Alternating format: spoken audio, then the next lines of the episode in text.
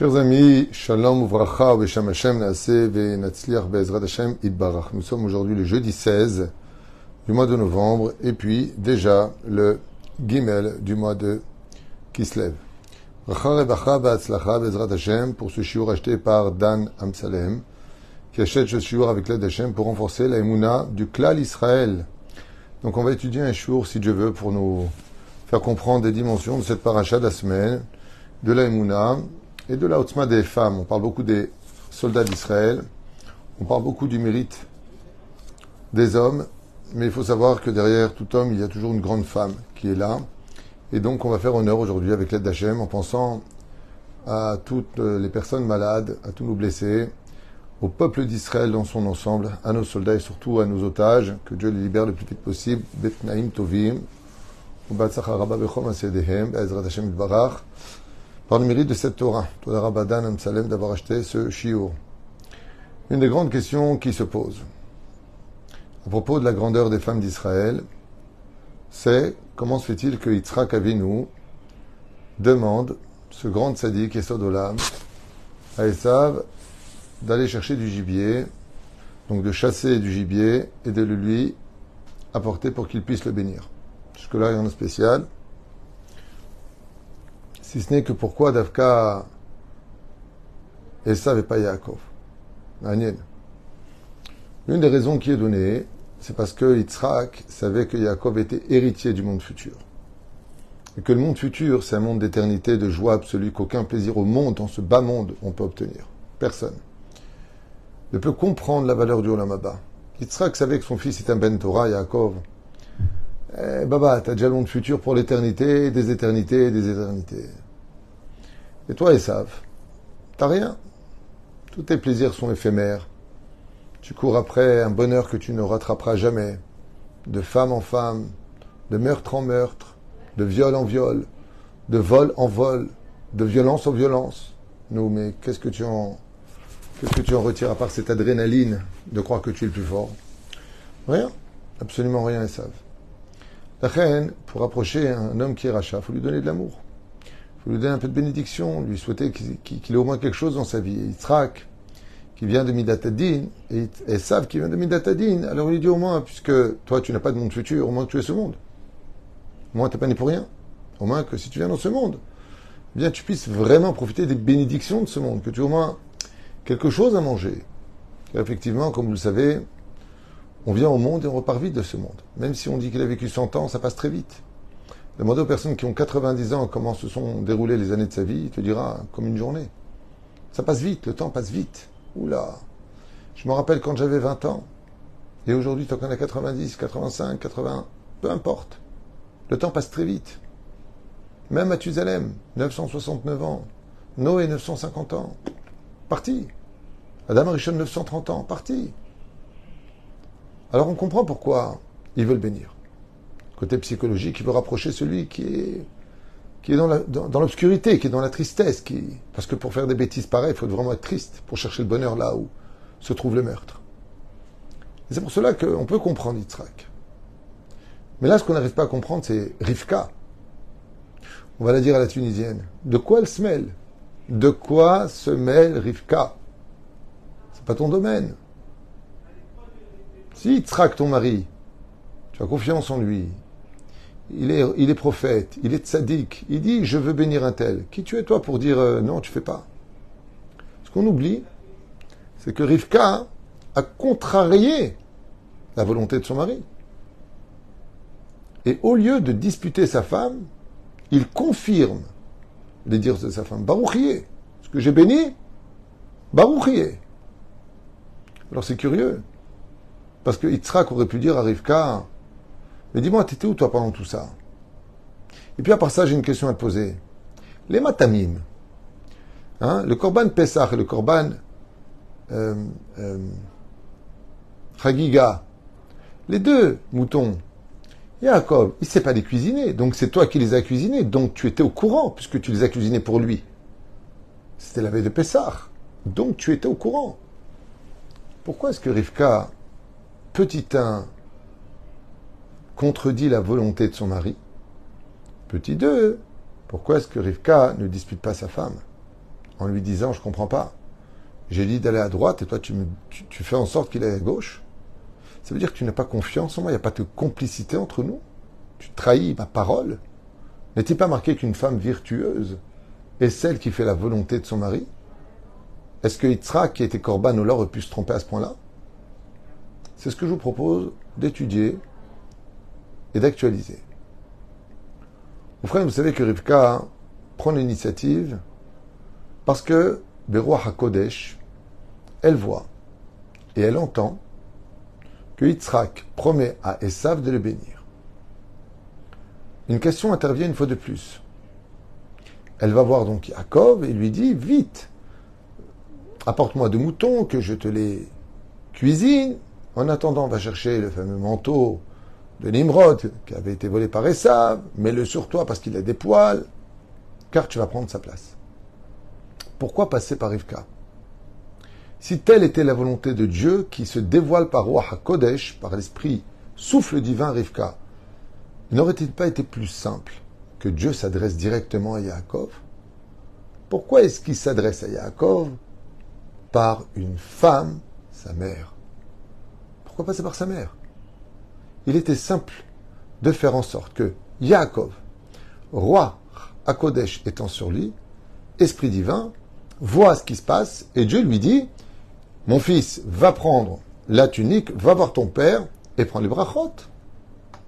La malo. Vous comprenez combien il y a de questions qui se posent ici qui ne sont pas logiques.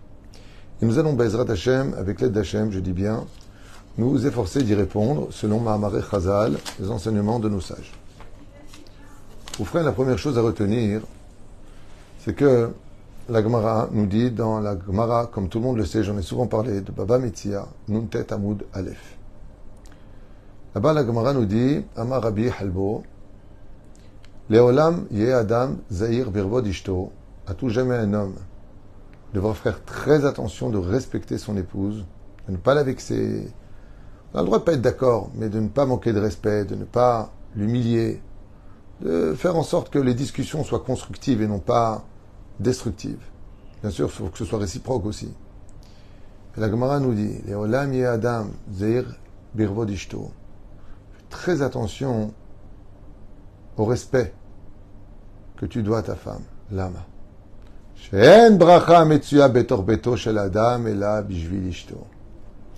Car la bénédiction d'un homme dans sa maison n'existe que parce que sa femme est là.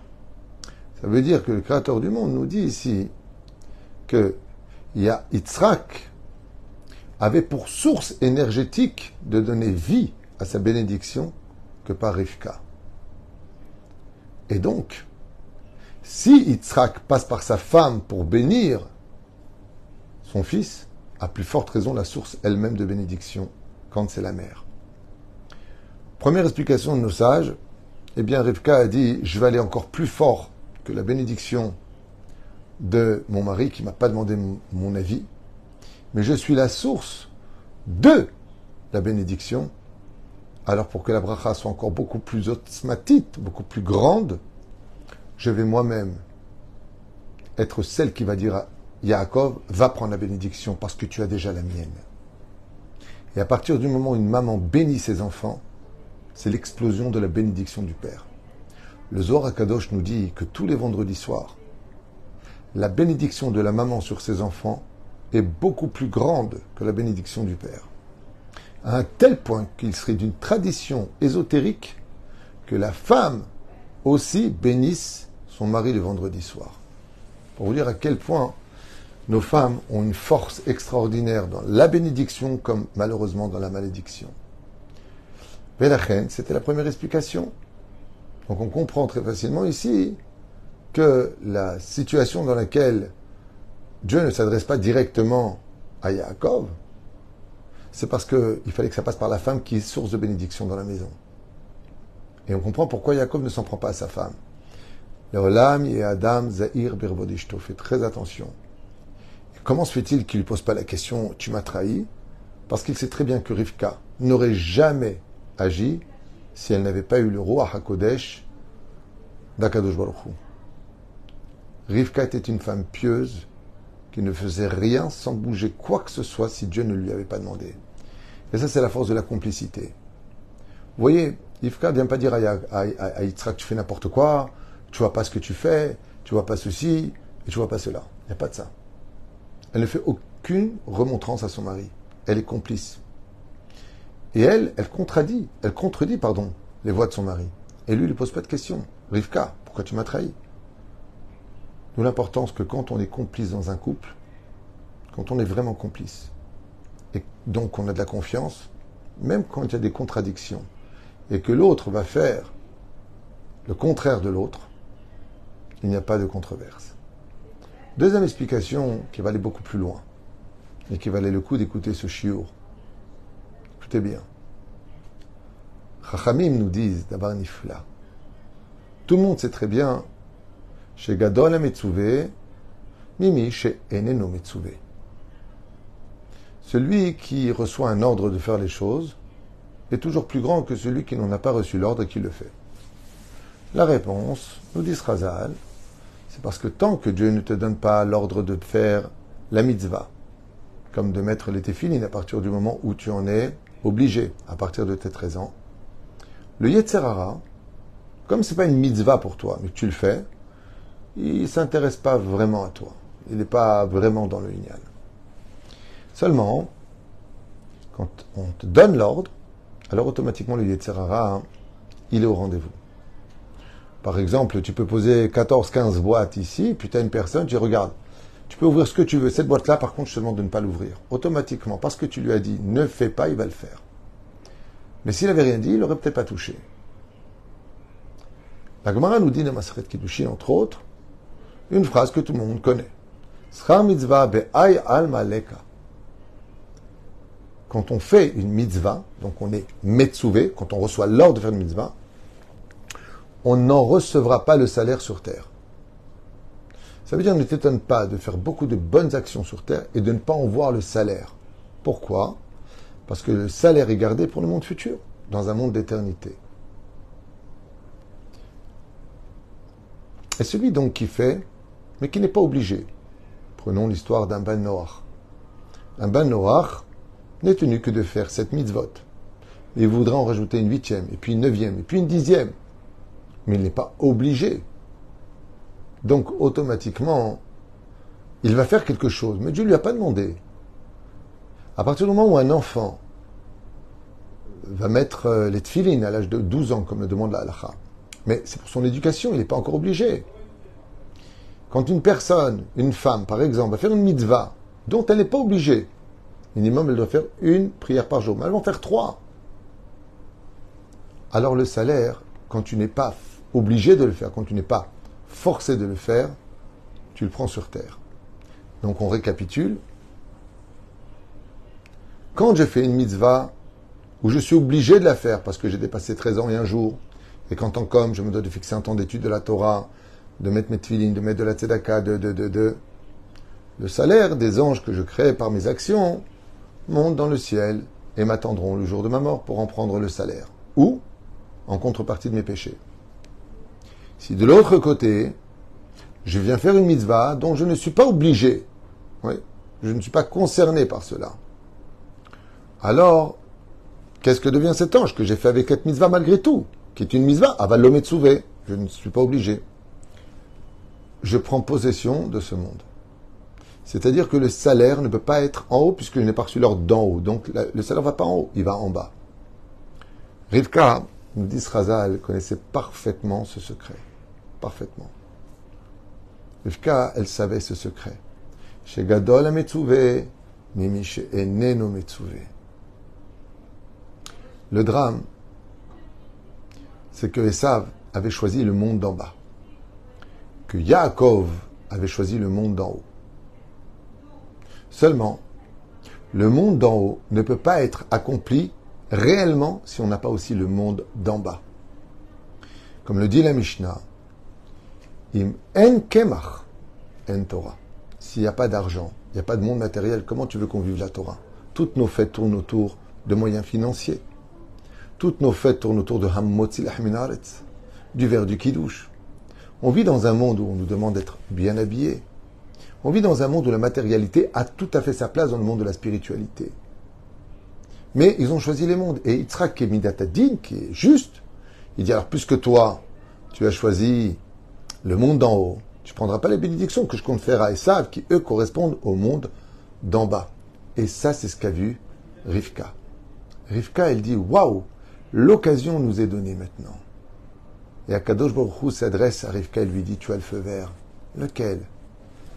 Yitzhak a donné ordre à Esav d'aller chercher du gibier.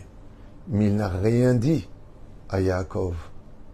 Donc Yaakov vient chez Eneno. Lui, il n'est pas obligé d'y aller. Il aurait pu dire non à maman. Parce que papa, il veut pas. Donc il est venu l'homme Metsuve. Il va prendre la bénédiction de son père alors qu'il ne lui a pas donné l'ordre à lui de venir.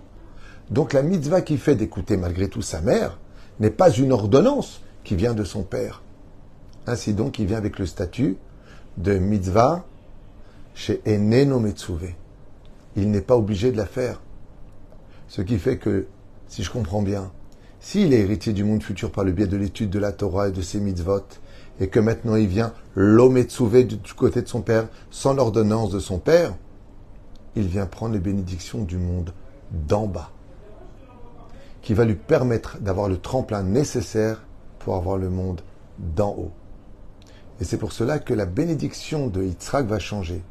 Vaiten lecha Elohim, mital shamaim ou mishmane haaretz. Bizarrement, de quoi il le bénit Des valeurs et de la grandeur et des richesses du monde en haut. Mital, tal lakol, taet lamed. Ou mishmane haaretz. Et de l'huile, de l'abondance du monde d'en bas. Yitzhak, quand il bénit Yaakov, il dit pas ce que lui veut dire. Il dit ce que l'esprit divin lui dicte de dire. Et ainsi donc, grâce à Rivka, qui était une femme exceptionnellement pure, belle, cachée, elle va permettre à l'histoire d'Israël, par le biais de son fils Yaakov, non seulement d'être héritier du monde d'en haut, mais par l'intelligence, Bechor Meta, qui revient pas simplement pour Yaakov, mais qui revient pour sa mère, qui prend l'initiative de dire Oh, maintenant j'ai une occasion. Ton père ne t'a pas donné d'ordre, alors tu vas y aller. Mais j'ai pas reçu l'ordre, c'est ce qu'il dit à Jacob. Mais, moi, il m'a rien dit. C'est parce qu'il t'a rien dit qu'il faut que tu y ailles. Pourquoi? Parce que le salaire de prendre le monde d'en bas, c'est quand on n'a pas reçu l'ordre et qu'on le fait quand même. Alors maintenant, tu vas aller prendre les bénédictions de ton Père pour que se complète chez toi le ciel et la terre. Ainsi donc les enfants d'Israël pourront posséder le pays d'Israël et de ses richesses et de sa grandeur, et en même temps être le peuple de Dieu, le peuple de la Torah, celui qui transmettra la vérité universelle aux nations du monde. Là où tout le monde nous discute, ce tout petit morceau de terre, alors qu'il y a plus de 57 pays arabes musulmans, au bas mot. On a un tout petit endroit de rien du tout, que la Torah nous a donné, que la Bible nous a promis, la terre promise.